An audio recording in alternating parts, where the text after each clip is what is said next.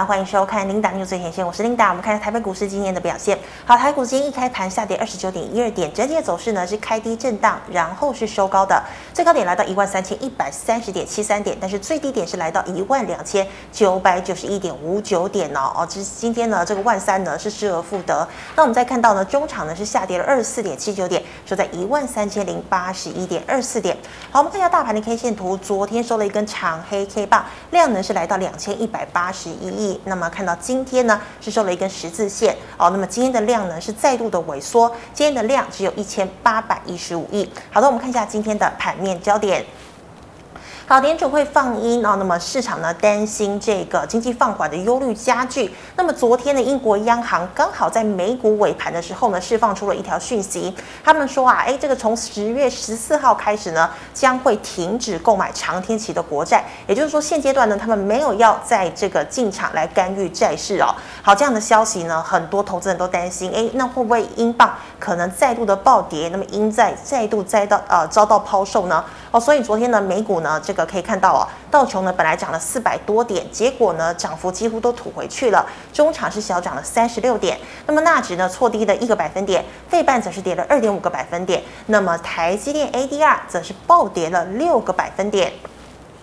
那么目前呢，现在市场呢，静待十月十三号要公布的九月份 CPI 物价指数。好，如果经济数据过热的话呢，这个摩根大通就示警了，美股呢有可能再暴跌五个百分点。那么全球货币基金 IMF 呢也下修了明年的成长预测哦，基本上呢经济是放缓的。那么大概呢这个预测是来到百分之二点七。那么这个 M F 呢也这个坦白的说了，二零二三年呢对于全球哦数百万民众来说呢是经济正式陷入衰退的一年。好，那我们看到台股哦，台积电呢开盘跳空跌破四百元整数的关卡。那么 IP 股呢仍然是半导体的重灾区。所幸啊，今天联电率先领涨，鸿海呢盘中翻红，联发科跌幅缩小，记忆体股呢则是冲高。哦，那像是散热模组。工业电脑、瓶盖、面板以及船产的观光、生技、寿险净值风暴解除的金融股，今天都呈现了反弹的走势。只可惜呢，昨天相对抗跌的货柜三雄，今天反而出现了补跌哦，像是长荣、万海呢，都重跌了五个百分点以上。好，加权指数万三呢，成为多空的攻防战。好，那么今天第一条要带大家来看到的这个财经讯息，我们来看到二三三零的台积电哦。好，昨天呢台股暴跌近六百点啊，台积电呢守在四百零一块钱，但是呢晚上又看到台积电 ADR 暴跌六个百分点，所以台积电今天一开盘就来到三百九十七块钱。好，那么这个台积电哦，这个四百块呃失守了。但是呢，股东人数却是逆势增加。我们可以看到呢，台积电以交易总量四百八十二万股哦，类居这个呃这个居冠哦。那我们看到呢，散户呢也纷纷涌入了零股市场来承接台积电。好，台积电今天最低点是来到三百九十五点五元。那么中场台积电下跌四块钱，收在了三百九十七点五块钱。好，我们看到记忆体大厂美光、海力士、凯霞纷纷减产自救。那么南亚科二度下修今年的资本支出，群联昨天已经逆势走高，那么今天续涨带动了像是南亚科、威刚、华邦电、旺宏逆势上涨超过两个百分点。那么宇瞻、钰创等低润呢也是上涨的。好，台积电呢跌破四百块钱，联电在前波低点三十五元之前止跌翻涨。带动像是环球晶、中美晶、台盛科、嘉晶以及合金等股价上涨。再来看到是瓶盖哦，瓶盖呢以 PCB 反弹最多哦，像是金像电、华通、景硕、南电、新兴、台骏等等，那么都是逆势上涨的。好，那像是光学、大力光、玉金光两档盘中呢，今天涨幅也不小哦。最后我们看到哦，资产重分类，使得寿险资产风暴平息哦。尤其呢，这个南山人寿现在大不同哦，像是之前呢这个跌停的润泰新、润泰全哦增资之后呢，像是今天润泰新还锁涨停，那么润泰全呢也大涨了六个百分点。好，不过呢金融股呢反弹呢，今天我们可以看到还是以银行啊、呃、这个金融股涨幅比较大，像是彰银、永丰金。高雄银等等，好，国泰金、星光金今天的弹幅就比较小了。好，以上是今天的盘面焦点，我们来欢迎哦陈建雄老师，老师好。好，Linda 以及各位投资朋友，大家好。好，老师，我们看到台积电呢跌破三，但是联电、联发跟红海股价都还是持稳的。那我们看到加权指数今天也一度来到一万两一万两千九百多点哦，但是呢万三哎这个失而复得，请问台股短线到底跌够了没有？好，台股呢一万三千点呢要来守稳的话，基本上要看这个台积电。哦，因为台积电占全值非常大，那台积电呢目前要守稳到三百八十块钱，是台股会出现止跌的契机。为什么三百八十块钱？因为台积电今年大概可以赚到三十八块，EPS 大概三十八块左右。哦，所以它十倍本一比大概三百八。是。哦，所以这个地方应该会有一个支撑点。嗯。那另外就是第二部分就要注意到记忆体大厂最近一直在减产啊。对。那么减产的情况之下呢，当然对于相关个股的八二九九的群联跟二四零八的南亚科呢，啊这个地方就会出就会出现比较走强的讯号。如果他们还在持续的走强的话，表示台股呢这个地方也是有些个股呢已经见到个谷底开始翻扬的现象了啊，这也有利于台股止跌。嗯哼。因为我们再看一下哈，如果台股以技术面来看的话呢，台股目前来看呢，这个地方算是一个中长线的一个低档区。啊，因为它的 K D 指标呢，已经在一个相对的低档啊。那但是要站上了五月的均线，那五月均线呢，大概下个月呢会上移到一万三千六百点左右。嗯哼。啊，所以基本上如果台股呢，它要正式出现止跌的讯号，就是站上一三六零零之后。啊，就很明显的，就台股就会出现正式止跌止稳，而且开始要反攻的现象。是，好，老师，那我们来看大盘哦。老师，大盘你要怎么解析呢？好，大盘呢，刚才我们有讲到哈，这个大盘从这个月 K D 指标来看的话，我们看到以前的经验就是这样子哦。嗯哼。那这一次呢，在这个啊，这个三九九对三九五五哈，就是九七年的时候，九七年这个三九五这个低点哦，它出现一个讯号，就是说它这个 K D 指标已经落到二十以下。做到二十以下呢，开始勾上去以后，从三九五五这个地方涨上去，涨到将近九千八啊，这个地方涨了将近啊一倍，超过一倍以上啊。是。所以这是在九七年的一个历史经验。我们再看下一张。好，下一张这个地方我们看到这里也出现三次的跌破啊，K D 指标跌破二十哦。这里呢跌破之后呢，它从四四七四也是涨一段到一万点。这里五四二这个地方也是跌破了二十。二十以下是，那跌破二十以下呢？那这里也又是从五四二二涨到一万多点啊，大概涨一倍。这个三四一这个地方也是跌破了二十，跌破二十以下。你看发现到跌破二十以下呢，它就开始从三四一涨到六千点这个地方，也是涨了将近快要呃一倍左右。是，我们再看下一张，哦，下一张这个地方在八四年这个地方也是一样，这个地方二十以下，二十以下哈。它就开始从四十七四十七四开始拉上上拉升到一万点啊，这个也是一个历史经验。我们再看下一张，下一张我们看到一二六八的这个地方一路急杀到两千点啊，这个算是一个暴跌。是。那这个暴跌以后呢，它也出现了这个所谓的 K D 指标呢，月 K D 指标呢在二十以下，二十以下呢也是开始出现一波的一个上攻上去哦。那这里大概在涨到这个量大概大概五千点左右，所以这里也这里大概也是涨一倍。那这个地方也是一个低点区，你看它回到低点区以后，这里也是涨上去一段，它要回到这个地方，这边又是一个二十以下。嗯哼。好，所以基本上来讲的话，我们看下一张哈，你可以发现到台股有一个有一个规律，就是说哈，只要月 K D 指标跌到二十以下，后市呢几乎这三十年来都是大涨一波的。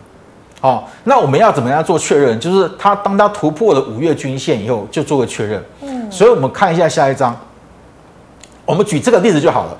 这个三九五五这一段，好，三九五五这一段的这个 K D 指标呢，它这个地方从二十以下呢开始往上做个交叉，往上做突破，是，那站上了五日均五月均线之后呢，它就涨一大波上去了，好，所以这个地方就是个确认止跌，而且止止跌开始上涨的讯号，啊，这是一个很明显的讯号。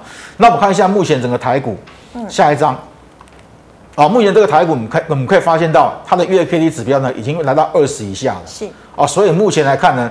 就是呢，来到一个相对以往这三十年来相对的低档区了。所以虽然看起来短线上还没有出现一个止跌止稳的讯号，但是如果以中长线的角度来看的话，台股目前在相对的低档区，这是毋庸置疑的。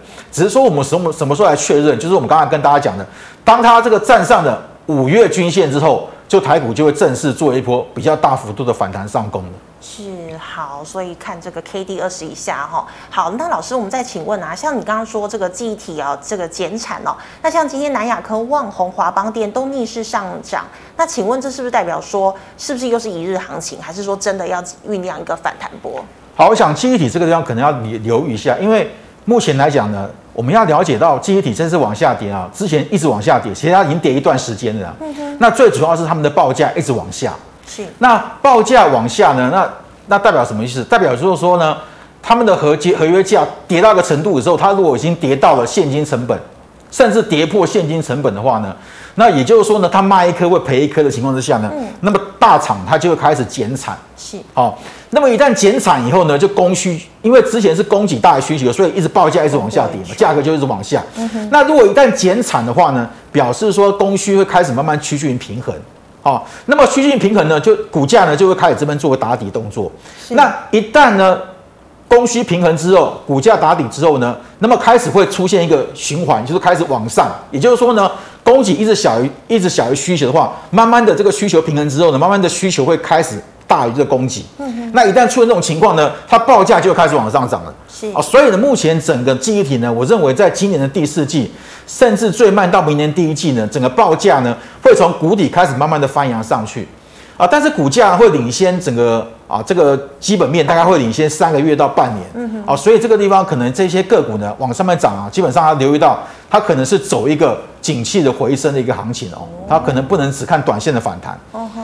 对，所以我们就看一下下一张哈，我们看这个群联，群联我们看到这个大盘它的破底情况，群联它其实它已经之前都没有破底了。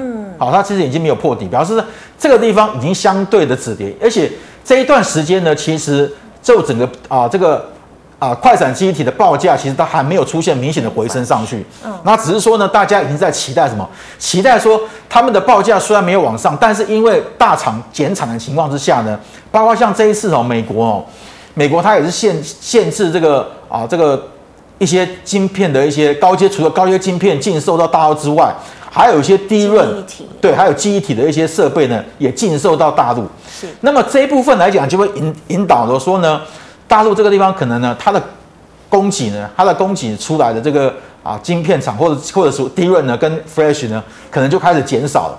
那这部分供给就开始减少，那减少完以后呢，当然。他们的报价就开始出现触底的现象，嗯、所以这个反而对群联呢，包括像我们台湾的这个南亚科呢，都是有利的啊、哦。嗯，所以我们看到群联呢，你看它股价呢，它这个地方其实它已经回到十年线了。是，好，你看它之前回到十年线，基本上都在都都相对的低档区，都在打底。那、嗯、后，后来啊，整理了一段时间以后，就大涨一波上去。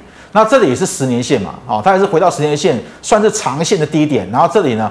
后面的这边又回到十年线一次，那后面是出现一个大涨，是啊，所以这个地方，我认为这个地方呢，一个也是回到十年线的，所以这个地方十年线是一个长线的机会。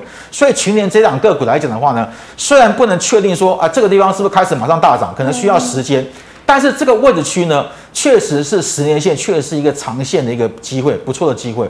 所以我认为群联像这种个股，短线上它先做一个上攻，但是呢。短线上这个上攻呢，它代表它这个主体的动作已经明显的打出来，因为它比大盘先见底。对，好，所以像这种个股呢，都有机会在未来这边整理一段时间以后，长线呢应该是不错的行情。好，所以这里我认为是十年线是一个长线的机会。好，老师群联是这样子，那南南亚科呢也是一样回到十年线。对，南亚科我们可以发现这个是月线哈，嗯，月线它每次呢回到这个低档区的时候呢，这个地方啊大概在。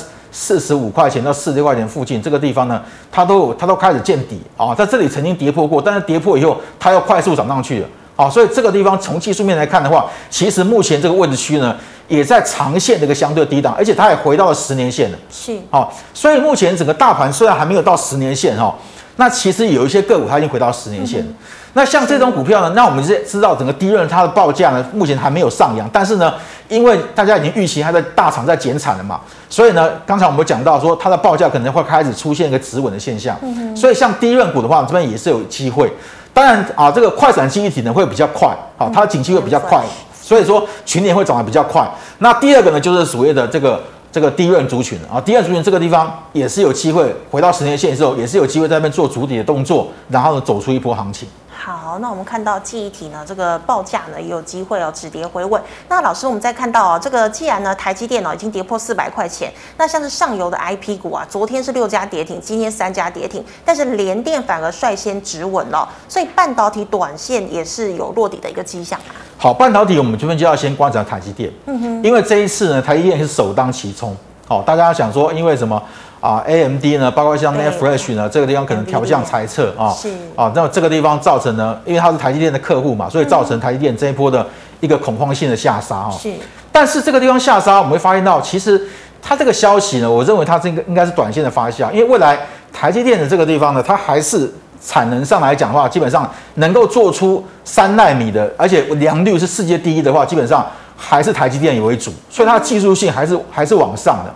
那我们可以发现到，其实它台积电它今年还是会调涨价格哦，所以它调涨价格表示它的毛利还是维持在高档啊。包括像是呢，最近台币贬值，对在毛利上也是一个帮助。所以我认为台积电基本上这一次是短线上的修正，而且修正到什么地方？我们看到修正破了四百块钱哦。但是你看它今年可以赚三十八块钱呢，来来讲的话。它接近本一比十倍左右，应该是一个长线的机会。是哦，所以我认为三百八十块钱，它不见得会跌得那么深哦，可能是三百八十块钱以上就开始反弹了。但是如果说跌到三百八十块钱附近，真的回到这个价位去的话，我认为反而是个长线的机会，因为它本一比十倍，基本上，因为它明年还是可以获利大概三十八到三十七左右，因为明年还是它的一个成长年呐哦，所以我认为它本一比如果回到十倍左右，应该是一个。它长线的一个买盘会做进场布局动作，所以三百八十块钱，我认为是一个比较长长期的一个支撑点。哦，当然我们可以发现到，虽然跌破四百块钱，但是但是呢，今天这个往下跌的过程里面呢，我们可以发现到美国的 ADR 跌的比较凶，对，但是台股呢，真的没有再像美国跌那么多了。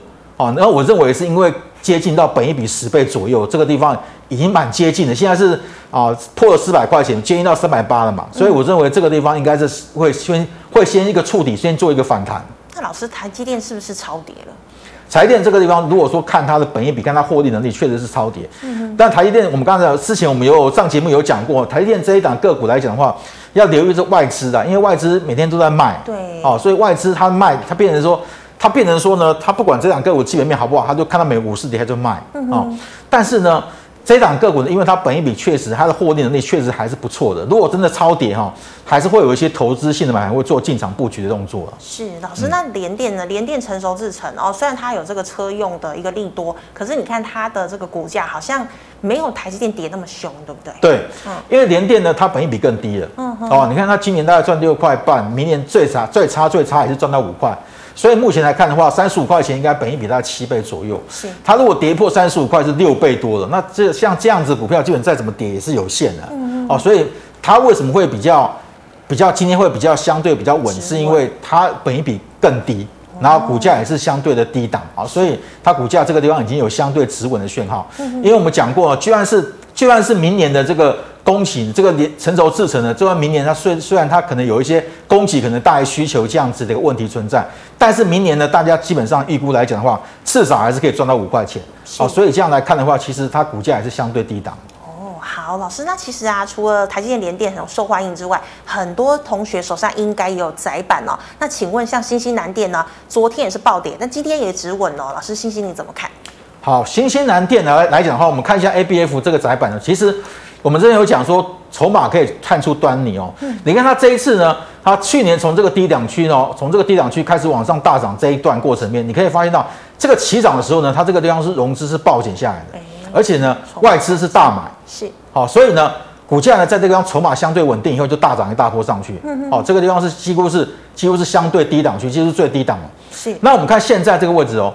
像这个位置，虽然它虽然跌跌跌跌的蛮凶的哦，因因为几乎跌到它起涨的位置区了，但是你看现在的位置是它的融资呢，其实还没有减啊，而且呢，这个外资呢也没有买回来，对，所以它没有办法再像之前这一波大涨上去的哦，所以目前来看的话，它应该只能算是一个哦，跌升以后跌到这个前波低点，跌升以后它可能会有一个反弹，但是你说它要像之前这一波大涨一大段，这个几率已经不大了。要等外资吗？对对，要等外资呢，外资这个筹码呢开始做进场，而且融资呢要经过大减，要像这样子，像这样子融资大减，外资大买超，它才可以有一波上攻。所以其实筹码已经可以看出了。那当然我们知道它的基本面来讲的话，这个 ABF 大家都知道，现在目前是供供需呢也是出现不平衡的情况，供给大于需求，对，供过于求。所以呢，它的股价当然就一度的震荡往下。所以在这种基本面并没有出现明显的转机之下，包括像是筹码也没有出现很明显的一个转转加的情况之下呢，像这种个股，我认为短线上应该是属于跌升反弹的技术面的跌升反弹。那这种个股可能短线上的反弹啊，如果说弹到一个高点去开始爆量不涨，那可能就要先站在卖方。那老师，我请问哦，像是融资啊，它现在还这么多，那外资是不是要等到融资减了才有可能进场呢？对，通常是这样子。通常呢，嗯、外资呢都要等到融资呢说做个下降以后，因为基本上外资这些主力大户他们也看得出来说，融资这么高的情况下，他去拉，一定拉不上去嘛，嗯、因为融资抢着要卖，对，所以他一定会等融资至少它沉淀一段时间，或者融资大减之后，他才会做进场的动作。嗯哼，是好老师，那南电呢？南电我们看到这个也是一样哦，你看它股价在往下跌哦，它融资呢还是一样大增上来，嗯、哦，所以像这种个股也是筹码凌乱的股票，那筹码凌乱的股票呢就会比较就会上涨反弹会比较无力，所以。虽然这个地方台股这个地方虽然是长线来看，它算是一个相对低档区。对。那它如果一旦止跌，当然每一档个股都会跟着反弹上去。但是像这种股票的话，你只能界定它是属于跌升反弹的坡，跌升反弹行情。它并没有一个回升的一个机会啊。所以像这种个股时间都还没有到，所以我们认为像这样子的股票。它这个最大的反压是在两百三十三块钱，所以这两个股呢，如果它有反弹到两百三十三块钱附近呢，都要先站站在一个卖方，站在减码方，你至少要等这个筹码、这个融资呢，慢慢的一个什么下降哦，大家对这档个股呢，可能投资人已经对它没有信心了，因为他对它不抱希望了，都卖光了，对，都卖光了，那这档个股才会出现一个比较明显的底部讯号。是。是好，原来是这样。那老师，我们再看到这个资产重分类呢，金管会是准了，所以寿险这个净值危机的炸弹是不是真的解除了？像润泰新、润泰全，然后最近股价都有回稳，但它是有增资啦。那我想请问哦，如果金控股的话，我是买呃这个寿险的国泰富邦可以买的吗？还是说以银行股为主？好，目前来看起来哈，嗯，金融股大家都认为是一个纯股的概念股，是好，所以金融股呢，你它你说它大涨上去，基本上。它通常在大，它通常是会在大盘的最后一波，它才它才做一个补涨上去的哦。那目前来看起来，它还没有明显出现金融还没有出现明显的一个啊要上大涨的一个迹象哦。是。那但是呢，我们可以看到哈，它的股价呢，像这富邦金哈，因为富邦金算金融股里面，它也算一个获利的前前三名的哈。那等下你看它的股价，基本上这条十日均，这条是十日均线。十年十年线，这条是十年线。那十年线基本上，你看它每次回到十年线，它都是一个相对低档区。好像很多档股票都是这样。对，其实大盘还没到十年线哦，但是其实现在很多股票已经回到十年线了。是。好，那当然是因为台积电的关系，因为台积电还没有跌到十年线嘛。嗯。那其实大盘其实很多股票，蛮多股票跌不到十年线的。那如果说金融股，你以存股的角度来看，你以长线的角度来看的话，回到十年线，基本上应该是站在买方了。嗯，哦，十年，因为你除非你认为说金融股它在长线走空头，啊，但是我们如果从十年线来看，它长线基本上是走多头的。是。那如果是回到十年线，或者甚至是跌破十年线，基本上都是一个不错的机会，不错的买点啊。啊，所以我认为像金融股，像富邦金的话，这个地方应该不该再杀低了。啊，这个地方那反而逢低呢。如果是你做长线的、比较长期投资的话，逢低呢是可以来做布局的。但是你要放的比较久，因为金融股它通常都要等一两年以后，它才会突然走一波上去。是这个地方就是大概三年左右才涨一波。嗯，好，这个地方如果你买在这个地方，要等两年它才涨一波。哦，好，所以金融股是比较慢啊。但是如果说回到低档区的话，它风险也是可以，也不会那么高，风险也是可以控制的。是老师，那国泰呢？它是不是跌得比富邦还要惨？对对对，国泰金来讲的话呢，其实你可以发现到，如果以这个长线这十年来看的话，哈，其他每次只要跌破三十三块半了，这条这条趋势，这条趋势线跌破以后呢，它都它都会对都涨一波。那这里跌破，这里涨一波，那这里跌到三十三块半，它涨一波，这里跌到三十三块，这里涨一波。所以目前如果以金融股的角度来看的话，国泰金这个也将要回到三十三块半了啊。所以三十三块半附近的，我认为。它也是一个长线的低档区的，是。啊，所以这个地方也不用去做个杀低动作。那它月线呢，这个地方也将近要回到，已经到二十以下了。啊，所以像回到二十以下，基本上呢都是一个长线的低档区的啊，所以我认为金融股呢，它也是一个长线的位置啊，所以这个地方来讲的话呢，我认为金融股呢。它近期也是没有什么利多消息，但是股价默默的回到了十年线，或者回到了长线低档区的话，啊，这里最好是不用做杀低动作，啊，但是你买它，你买金融股，你都要心理准备，就是他们是比较长线的，因为你看它从一百零一年涨到一百零三年，这个地方两年的时间呢，大概只有涨到一两成而已，嗯，对不对？它只有涨一点点，它涨幅其实不是很大，因为你要报大概两三两年到三年左右，它才有一波行情嘛。啊，所以你如果你买这边，诶，你买这边，你可能是买在相对低档哦，但是你可能要报两三年，它才有它有一波大概两三成的黄两三成的空间哦。所以像这种金融股的话，我认为如果你是在乎短线价差的话，那金融股可能你就比较不适合你。对，可能电子股会更好。对，电子股会比较好一点。嗯是好，那以上呢是老师回答类股的问题哦。观众朋友有其他类股问题呢，记得扫一下陈建雄老师的 liet。老师，那这个我们回答 LINE 社群的问题哦。有同学问哦，他说呢，最近股市会是房市啊都在跌，那银建股呢你怎么看呢？好，基本上呢，股市在往下跌哦，银建股呢就会跟着后面会跟着往下。是，那。营建股基本上，因为我们知道现在的现在的这个房价呢，开始慢慢的往下嘛，因为现在利率在往上嘛。对。那你如果说你很多股之前房价会往上，是因为有很多投资性的基金去进场买，哦，买进去完以后呢，它等房价涨以后就出掉。但是现在利率在往上提升的过程呢，第一个你你房贷的成本提高了，对。那第二个就是说无风险利率呢，这个这个这是。美国已经到四趴了嘛，台湾还没有那么多。对。但是呢，它如果到四趴来讲的话呢，如果买房子呢，这个投资报酬率没有超过百分之四的话，那大家会想把资金直接买那个定存，美国定存就好了。对。啊，所以房价就很难出现一个比较明显的上攻，而且房价它通常会落后、落后、落后这个股市的，股市先跌大概三个月左右，房价呢才会开始往下。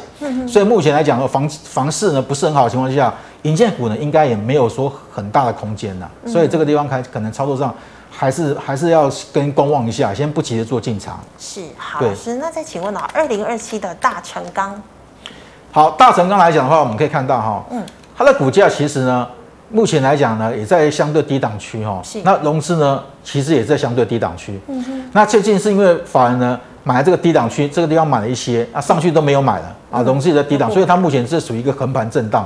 但是我们看这这一条是属于季线，嗯，它目前回到季线这个位置区呢，它并没有啊跌破，所以呢，它守稳在季线上面。所以我认为这档个股呢，可能近期来讲还应该还是会这边做个震荡，因为我们看到目前钢铁的报价呢，原物料报价基本上也没有也没有大涨啊，也没大涨，因为。因为你钢钢铁要大涨，要跟这个房地产也有关系啊。哦，是。那他们没有，他房地产如果说景气不好的话，对降温的话，那基本上钢铁股也很难跟着往上面大涨啊。所以目前来看的话，大成钢来讲的话，我认为近期来讲应该也是这边做震荡的。那当然，它目前长线来讲，中长期基本上看起来是做震荡的动作，但是它要往上大涨的空间，因为这个地方也是一个很明显的一个头部形态的啊，因为这里的量爆的太大了。是。啊，所以这个。这个头部形态这个地方压力已经出来了，这个压力大概在四十五块钱附近了。好，所以未来反弹上去呢，碰到这条颈线四十五块钱以上，压力就会比较沉重。好，所以我认为这两个股呢，换股操作会比较好。换股哈，嗯，好，老师，那请问啊，八零三三的雷虎呢？好，雷虎做无人机的哈，是。那股价呢，这一波之前有先上攻一波上去，然后这一次呢，因为大盘不好，它跟着往下面杀哈，但是往下杀这一边有出现的往下跌的情况下，这边它又跌回到一个。啊，长期的一个支撑点了哦，因为这里呢曾经跌破过，跌破这个支撑区啊，这个支撑区，这平台区曾经跌破过，是。那跌破呢，它又快速往上拉升上去，然后这一次拉升上去完以后呢，它要快速往下拉回啊，这是盘不好的情况之下，跟着快速往下拉回。嗯。但是这一根中长红，这一根低点呢，这个地方，我认为这个低点如果没有破的话，它应该会属于震荡的反弹，还是还是会有高点啊。那只是说前高这个地方量爆的比较大，这个地方可能会有压力。是。所以目前来讲。这一根长红棒的低点没有破，可以续报。那未来反弹上去呢，接近到这个位置去呢，再做再考虑做减码的动作。嗯哼，嗯，好，老师，那请问哦，二六零三的长荣呢？好，长荣来讲的话，我们可以发现到，因为它今年大概可以赚大概一百一百七十块钱，哦，对不对哈？那你看它减资完以后，它的股价目前都属于高在这里。目前来看。它的本益比不到一倍嘛，真的，对，不到一倍，是。所以如果真的台股要反弹上去，像这种个股呢，应该也是会有机会啊，因为它第一个它它的获利能力还算不错的，虽然明年可能没有比今年好，但是应该还是个维持还算不错的佳绩啊。那股价呢没有涨啊，当然最重要的因素还是整个法人还没有法人还没有进来。你看这一波投信在这前波这一波呢，全部倒掉了那。那近期来讲呢，也没有说大量的买进啊，在那边做观望动作，所以它股价呢也没有跟着往上面弹。不过我认为像这种个股来讲，如果说台股一旦止稳的话，像这种个股呢，因为本益比还算低的股票，它应该就有表现的空间了。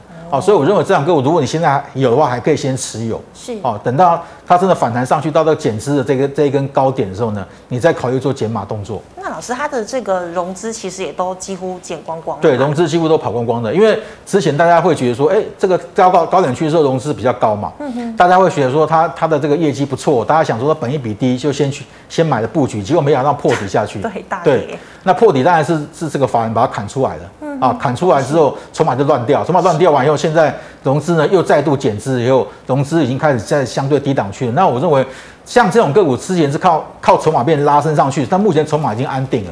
那么再加上它的本业其实还算不错，所以我认为像这种个股啊，还可以先续报，因为它至少它比那个，因为这一次让投资人受伤最惨重是两个产业啦。嗯，第一个是 ABF 啊，对，第二对，第二个就是航运类股。是，但是航运类股它比较好，是因为它筹码比较。你看它的融资比较低，嗯，它不像 ABF 融资还在相对高，对，他们融资还比较高，所以他们可能就反弹就无力了。但是长荣这个地方来讲的话，它融资筹码比较低，所以它反而比较有机会。那老师，我们可以可不可以这样看说，如果接下来啊、呃、未来啊、呃、这个大盘哦，或者是这个止稳的话，那长荣开始慢慢的反弹，那一旦融资又开始涨高，我就要赶快卖。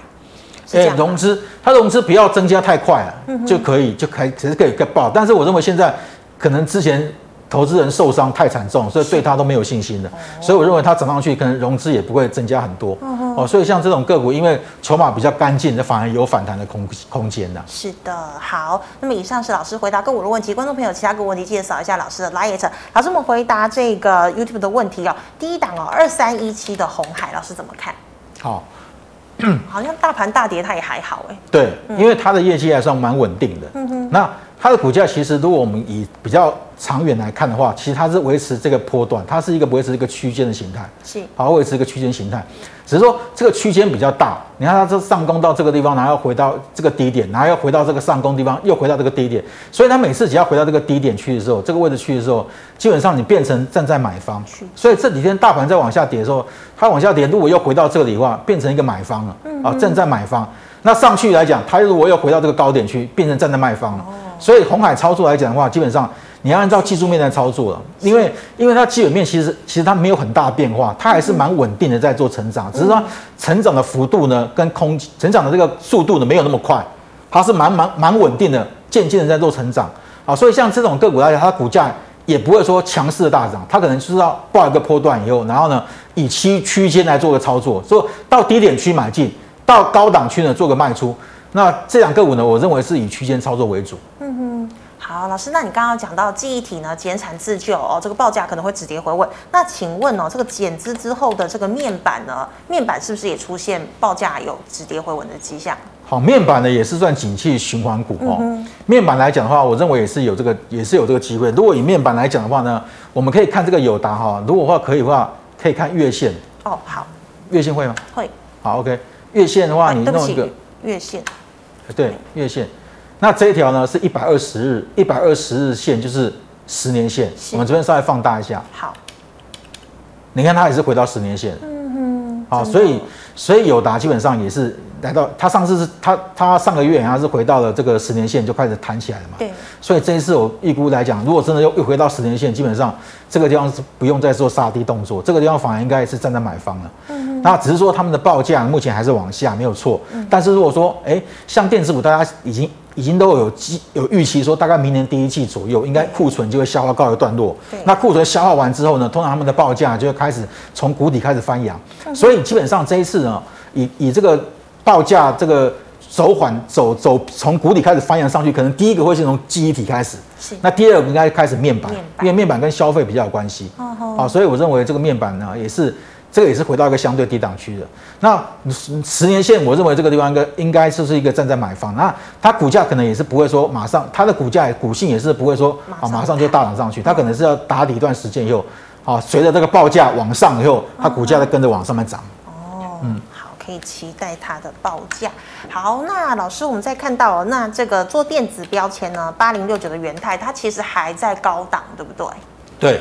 嗯，元泰来讲的话呢，因为它的本益比在高档区的时候，本益比已经接近接近快要四十倍了，还是很高。对，算高哦。所以，如果是在一个多头市场来讲的话呢，我们给它的本益比会比较高，然后呢，然后呢会比较能够容容忍它的本益比高本益比啦。但如果说现在是走一个跌势走空的话呢，嗯、那公司不能出一点一点差错，你只要出一点差错，稍微衰退一点啊，或者稍微啊这个报价开始往下，或者稍微这个业绩开始出现稍微衰退一点，股价就马上大跌下去。嗯。哦，因为容不容不下一粒沙，因为大家会开始，因为你股价能够维持那么高，你本一比维持那么高，大家会对你表示说，大家对你未来的评价是好的，你才可以维持那么高。但是如果说你一旦不如预期，那那你你股价就开始往下，利空放大，对，就会利空就会放大这个利空。嗯哼，就像最近的 IP 股也是一样哦。是。好，那我们看元泰哦，元泰这两个股其实这个地方。它已经变成一个短线上已经变成套牢套牢筹码在这里了。嗯哼。好，这个位置区已经套牢筹码，所以目前这两个股的话，如果反弹上去，可能这个地方就要先卖一趟。哦。啊，这里已经出现一个明显的套牢卖卖压。那当然，它未来的前景还是不错的。电子纸这个地方前景还不，它也算是个独占产业了。嗯哼。啊，但是呢，目前整个大盘的本益比在往下修正的情况下，对他来讲也是比较不利的。啊，对他本益比比较高一点，所以像这种个股可能短线上反弹上去，我会建议你站在卖方。啊，那这样个股呢，等它做个修正，告一段落之后呢，回到合理的本益比呢，再考虑做进场。是，那老师，我们看到那个美股特斯拉最近震荡呢，其实也蛮大的，波动很大。那请问哦，做这个呃电池这个正极材料的四七三九的康普哦，它的成本呢是一百五，要摊平还是要认赔卖掉呢？康普是今天又破底了哈、哦。嗯。那我们看一下，它这个地方，它这里，它这里曾经有反弹，但是这个地方已经破底下去，这个地方，这个地方。这个平台整理区这个地方哈、哦，这个地方在这里被跌破了，嗯，好跌破，然后反弹上去呢再破，所以这里其实这里这个地方就要设停损的，哦，这里就要这边应该这边就要设停损，因为我们把这个平台整理区这个地方画一条线过来的话，它这里其实它已经破了，嗯、那破其实破这个平台整理区的时候，其实这这边就要设停损，对，那你现在跌那么深的，你要设停损，其实有点有点太晚一点了啊，啊，但是因为它股价呢，它。相对弱势，因为大盘，大盘这个地方也是破底，但是它比大盘，大盘今天稍微有稍微拉一下，它今天还是它今天是破底的，所以它比大盘还来的弱哦。那像这种个股来讲的话，我会建议呢，那反弹还是做换股操作，换啊换股操作比较，因为最近来讲，我们可以发现到这个法人在停损，对呀、啊，法人都要停损了。那所以像这种个股可能筹码会比较乱一点，这两个股的反弹还是建议站在减码，站在一个卖方。是，老师，请问二三一二的金宝。好，金宝呢，今天有带量，对，今天带量往上攻哈。嗯，它这边盘整了一段时间，大盘在往下回，它还在往上攻，那这属于强势股哦。是啊，那我们可以发现到，目前呢，这档个股来讲的话，它今天这一根长红棒从低点从十三块七拉上去的哦。嗯。所以这档个股来讲的话，目前也没看到，因为金宝目前它做的这个产业基本上也没有看到说有明显的出现一个转机的变化哦。是。那。股价应该跟技术面有关系，那技术面它转强哦，那当然这两个股如果你有的话，我会建议你十三块七没有破，这个今天带量长红的低点十三块七没有破的话，可以续报啊，它可能有机会来挑战这个前波这个高点，好，到这个高点的话就站在卖方，就不要去追了。是的，好，老师，那请问呢，四九三一的新胜利可以续报吗？好，新胜利呢这一波算是蛮强的哦，那这么强原因就是因为有投信法人进场去卡位，嗯哼，好，所以它股价呢。就拉升上去了，但他做这个锂电池的啦，啊，自的自行车锂电池，那锂电池最近来讲，因为锂涨得蛮凶的，所以它股价跟着带动上去哦。但是我们可以发现到哈，它这个前坡这个高点这个地方压力其实蛮重的哦。你看这边量其实蛮大的，对，啊，这个所以它它攻上去以后，它马上打下来，就是因为这边筹码还需要消化，是。这边是一个筹码套牢区的，那这里呢又是个筹码套牢区啊，所以有这两个套牢区在在这个地方卡住哦，加上最近的盘不好。所以呢，它就很难这样持续的往上攻坚上去。嗯哼。那但是目前它这个地方也打出一个小的小的一个 W 底，这边小 W 底。所以呢，操作这两个股的话，基本上这个小 W 底这个位置区哈，这个位置区应该在三十九块钱附近的哈。三十九块钱这个要没有破的话哈，这样个股是还可以续报的。不要跌破颈线。对，不要跌破颈线，还可以续报的。但是呢，接近到前波高点这个位置区呢，可能稍微要调节一下，因为这个位置区要套好套好这个量。算是蛮大的，那这边的量呢，还是没有办法突破这个这样子的成交量，所以像这种个股来讲的话，可能反弹上去呢，站在一个卖方。嗯哼，好，老师，那请问哦，这个 IC 设计的龙头哦，二四五四的联发科，现在股价也五百多了，老师怎么看？好，联发科可能要等，要等这个手机的库存告一个段落。嗯哼，因为它是手机晶片王啊。对。那目前来讲，它股价，但它的股价因为手机目前只要是消费性电子，目前需求。都是往下了嘛，对不对？嗯，那所以像这种个股可能可能可能要等等电子股的这个啊库存呢告一个段落之后呢，它股价才会真正的明显的出现止稳的讯号。是。那这样个股呢，这种股票来讲的话呢，它是领先破底下去，它首先要看它能不能止跌啦，能不能止跌？那能不能止跌呢？有几个讯号，我们稍微放大一下。是。第一个，也就是说呢，现在目前大盘是破底，但是它没有破底哦，所以这两个股还算还算相对的稳健，还算相对稳健哦。只是说目前基本面对它讲是比较不利的，好，比较不利的哦。所以这两个股基本上，如果说前波这个低点的话，它还是没有跌破，它有机会这边打出双底，然后再往上攻哦。所以你如果说你有这档个股的话，你这个前波低点是要把它守住的，不能破，把这个停损点设好在这个地方啊。这个地方没有破的话，它应该还有一个还有一个反弹的空间。那只是说。只是说这两个股呢，可能它可能就算弹上去呢，它也不会这样一路大涨上去，因为它需要时间来消化。第一个，它上面的筹码套太多。对，第二个就是说电子股的库存时间调整可能还没有到，啊，可能会等到明年啊。所以像这种个股，可能如果你报报的话，可能你要到明年它才会有机会比较出现大涨的机会。目前来讲。它也算是个技术性的一个反弹而已。是，好，非常谢谢老师精彩的解析哦。好，观众朋友们，如果呢你还有其他的问题，记得扫一下陈进雄老师的 Light，老师 Light 是小老鼠 W O 八八八。老师，请问 YouTube 直播时间？两点二十分。两点二十分啊。好，请观众朋友们持续锁定哦。那么最后呢，喜欢我节目内容的朋友，欢迎在脸书、还 YouTube 上按赞、分享及订阅。感谢你的收看，明天见了，拜拜。